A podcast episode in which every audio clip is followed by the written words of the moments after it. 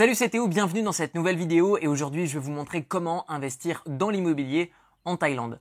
Pour ma part, vous le savez certainement si vous avez suivi mon évolution sur YouTube, il y a de ça quelques années, j'ai vécu pendant un an dans le nord de la Thaïlande, dans la ville de Chiang Mai.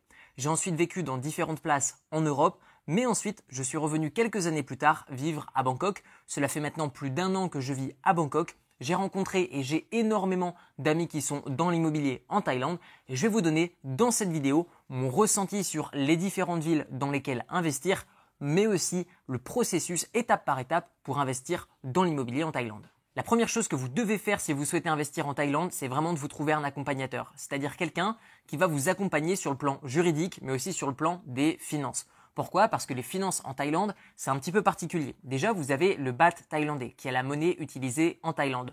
Notez que pendant longtemps, par exemple, vous aviez 1 euro pour 37 bahts thaïlandais, et à certains moments dans l'année, eh vous pouvez avoir seulement 33 bahts pour 1 euro.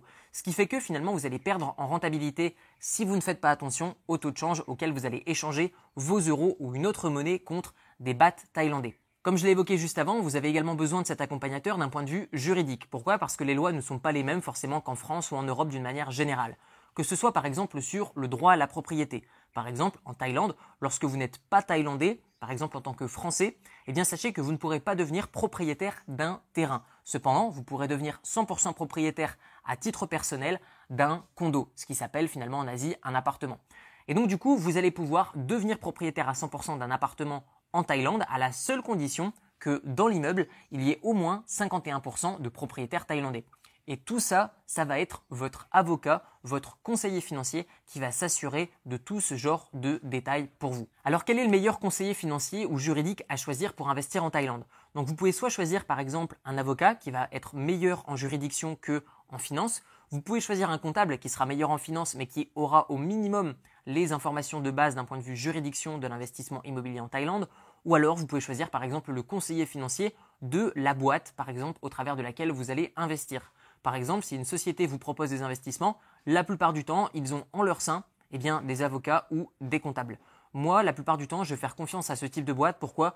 Parce que même s'il y a conflit d'intérêts, finalement, ils ne peuvent pas vous mentir parce que s'ils vous mentent, finalement, vous prenez un avocat et vous les faites sauter. La deuxième grande étape pour investir dans l'immobilier en Thaïlande, c'est le fait d'avoir un compte bancaire thaïlandais. Que ce soit pour l'achat de l'appartement, que ce soit pour toucher les loyers ou que ce soit pour revendre un appartement, vous allez avoir besoin d'un compte bancaire dans une banque thaïlandaise. Alors comment est-ce qu'on fait pour ouvrir un compte bancaire en Thaïlande? Par le passé, si vous aviez juste un visa touristique, vous pouviez ouvrir un compte bancaire en Thaïlande. Aujourd'hui, ce n'est plus le cas. Depuis quelques années, maintenant, la plupart des banques n'acceptent que d'ouvrir un compte bancaire aux personnes qui ont soit investi dans l'immobilier, soit investissent dans des boîtes en Thaïlande ou un business en Thaïlande, ou alors les personnes qui, tout comme moi, ont des visas sur le long terme.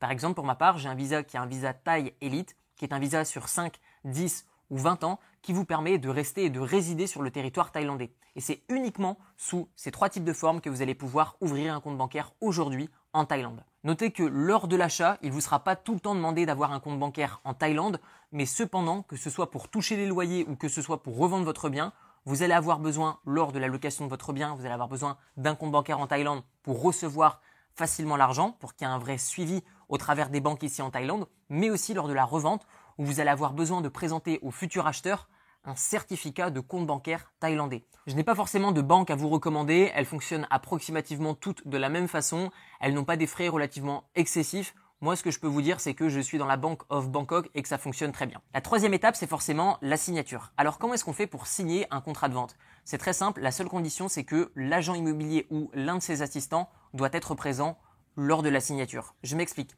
Soit, par exemple, vous faites une dérogation à un avocat en France en disant que voilà, telle personne peut signer à votre place pour acheter un bien immobilier, et eh bien du coup, vous allez pouvoir déléguer la signature. Cependant, pour l'ouverture du compte bancaire, votre présence sera la plupart du temps requis. Je ne connais pas toutes les banques, mais en tout cas, à ma connaissance et de mon expérience, votre présence sera requis pour l'ouverture du compte bancaire.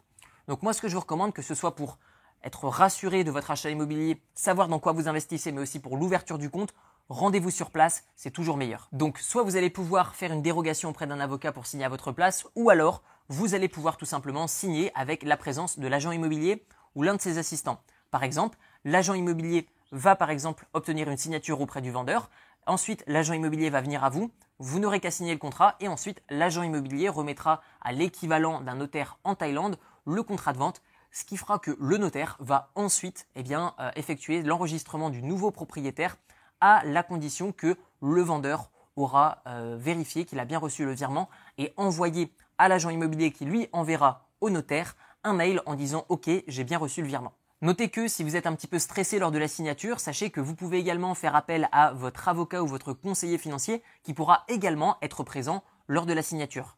Notez que vous n'avez pas besoin d'être chez le notaire, vous n'avez pas besoin d'être chez l'avocat directement pour signer le contrat de vente. Vous pouvez le faire depuis chez vous. La plupart du temps, les agents immobiliers se déplacent pour obtenir la signature du vendeur, mais aussi de l'acheteur. Quatrième et dernière étape de ce processus pour devenir propriétaire d'un bien immobilier en Thaïlande, eh bien vous avez deux choses à faire après la signature. La première, c'est d'aller voir votre banque et de demander un formulaire qui s'appelle Foreign Exchange Transaction Form. Alors ce formulaire vous permettra tout simplement de le donner à l'avocat qui lui fera les démarches nécessaires pour enregistrer votre, nom en tant que nouveau propriétaire de ce bien immobilier.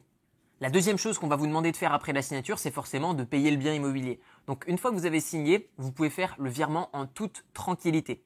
La plupart du temps, on va vous demander un acompte avant et ensuite de payer la différence. C'est tout simplement parce que l'acompte dès le départ, eh bien, ça va servir à rémunérer tous les acteurs qui vont intervenir dans la transaction. Et le deuxième, eh bien, c'est tout simplement pour payer le vendeur. Notez que dans le cadre d'un projet de promotion immobilière, donc c'est-à-dire si vous faites construire, vous allez payer avec différentes phases et vous allez tout simplement sur votre contrat de vente avoir les dates pour tout simplement payer en temps et en heure pour tout simplement aider le promoteur immobilier à avoir assez d'argent pour justement réunir la main-d'œuvre nécessaire mais aussi les matériaux pour construire votre bien immobilier. Maintenant, ce que je vous propose, c'est de comparer quatre villes en Thaïlande pour vous montrer quelles sont selon moi les plus intéressantes dans lesquelles investir aujourd'hui. La première ville que j'aimerais vous présenter dans laquelle investir en Thaïlande, c'est Bangkok. Tout simplement, c'est la ville la plus visitée dans le monde en 2019. Notez également qu'il n'est pas bon d'investir partout dans Bangkok. Pourquoi? Parce que forcément, vous avez des quartiers qui montent, d'autres quartiers qui baissent énormément d'endroits dans Bangkok dans lesquels il y a eu beaucoup de projets de promotion immobilière, ce qui fait qu'il y a beaucoup d'appartements qui sont vides dans des quartiers dans lesquels il n'y a pas vraiment d'intérêt. Alors où investir à Bangkok? Vous avez trois quartiers qui selon moi retiennent mon attention. Vous avez forcément le quartier de Sukhumvit 11, qui est le quartier où la vie nocturne de Bangkok se passe. Notez que forcément vos locataires seront des personnes qui rechercheront de la vie nocturne. Donc forcément pas les meilleurs. Vous aurez également le quartier de Saton, qui est un quartier qui n'est pas le plus cher de Bangkok, mais qui pourtant est en train de monter. Pourquoi? Des prix à la location qui sont relativement élevés comparément au prix d'achat, et c'est ce qui fait qu'avec le temps, vous allez avoir une correction, c'est-à-dire une augmentation de la valeur des prix de l'immobilier dans ce quartier. Et enfin, le dernier quartier dans lequel il est bon d'investir à Bangkok, c'est Tonglo, ou en tout cas les alentours de Tonglo.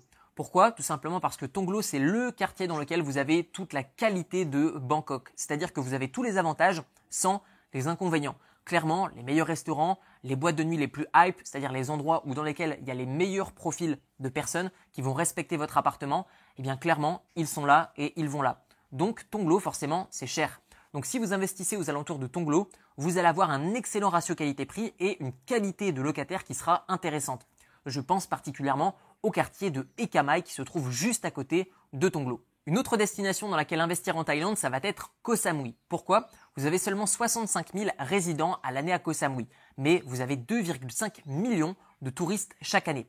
Le gros avantage, qui est aussi un risque, c'est que vous avez beaucoup de touristes. Ce qui fait que finalement, s'il y a un changement de la tendance touristique, eh bien tout simplement, vos appartements eh bien, ne seront peut-être pas loués par des locaux ou des résidents expatriés.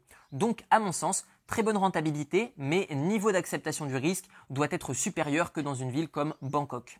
La troisième destination dans laquelle je vous recommande d'investir, c'est la ville de Hua Hin. Alors, cette ville a tout simplement 63 000 habitants par année, qui sont la plupart du temps des locaux et extrêmement peu d'expatriés. Mais cependant, vous allez avoir beaucoup de personnes qui viennent de Bangkok qui vont aller à Hua Hin. Pourquoi? C'est à seulement 200 km et le vrai avantage, c'est que là, du coup, le week-end, les réservations explose. Alors pourquoi? Eh bien tout simplement parce que beaucoup de Thaïlandais vont passer le week-end là-bas. Notez que vous ne pourrez pas non plus appliquer les mêmes prix que par exemple un week-end à Phuket ou à Koh Samui. Cependant, vous avez dans le temps un vrai avantage.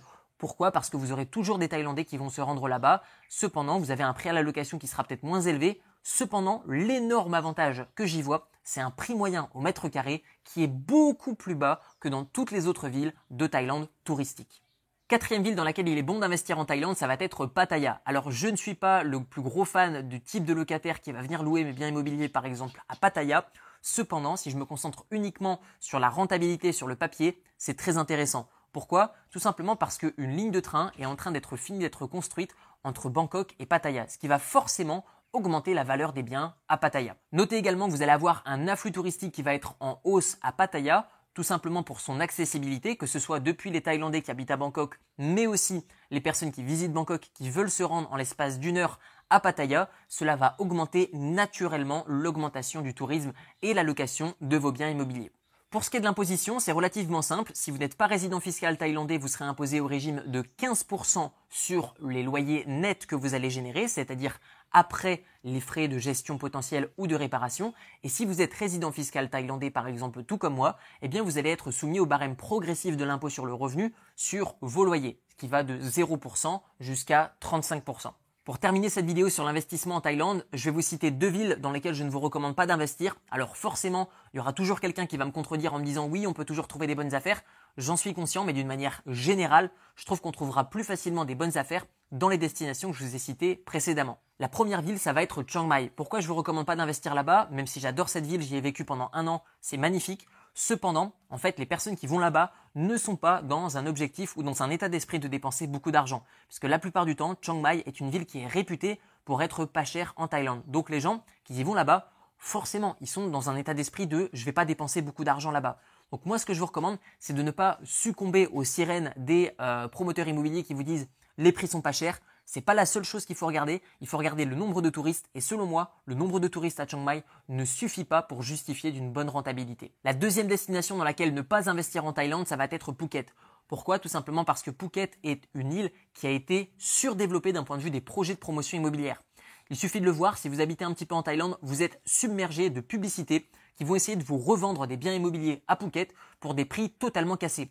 Quelle est la raison? Beaucoup trop de projets immobiliers, beaucoup trop de personnes qui se sont enflammées sur des projets d'investissement immobilier là-bas. Il y a plein de constructions en cours et honnêtement, vous ne faites pas attraper par des publicités qui vont vous proposer des gros discounts, des grosses remises.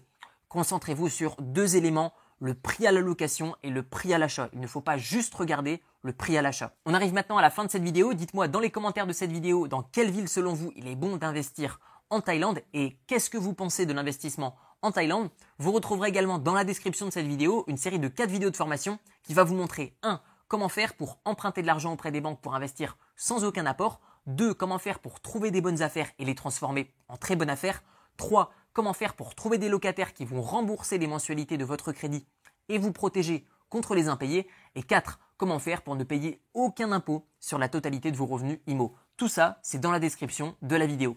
Merci pour votre attention et je vous souhaite d'excellents investissements. Ciao ciao